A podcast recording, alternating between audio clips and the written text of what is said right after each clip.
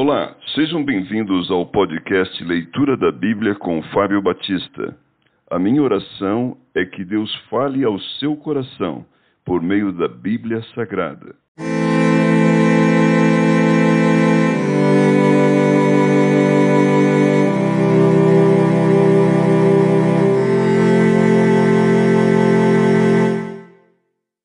Hebreus capítulo 6 Exortação ao progresso na fé.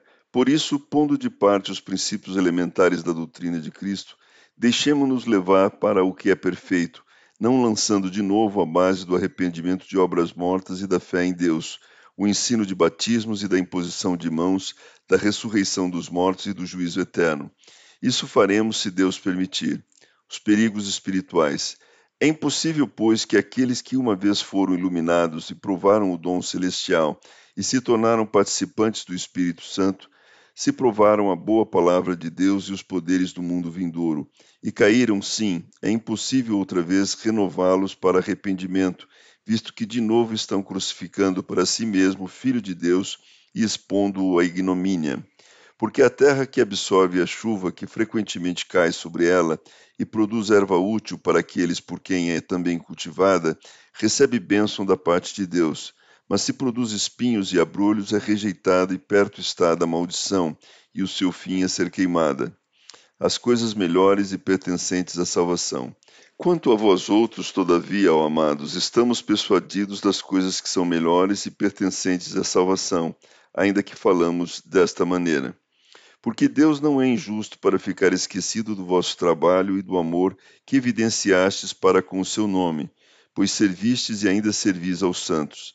Desejamos, porém, continue cada um de vós mostrando até o fim a mesma diligência para a plena certeza da esperança, para que não vos torneis indolentes, mas imitadores daqueles que pela fé e pela longanimidade herdam as promessas. A imutabilidade da promessa de Deus. Pois quando Deus fez a promessa a Abraão, visto que não tinha ninguém superior por quem jurar, jurou por si mesmo, dizendo: Certamente te abençoarei e te multiplicarei.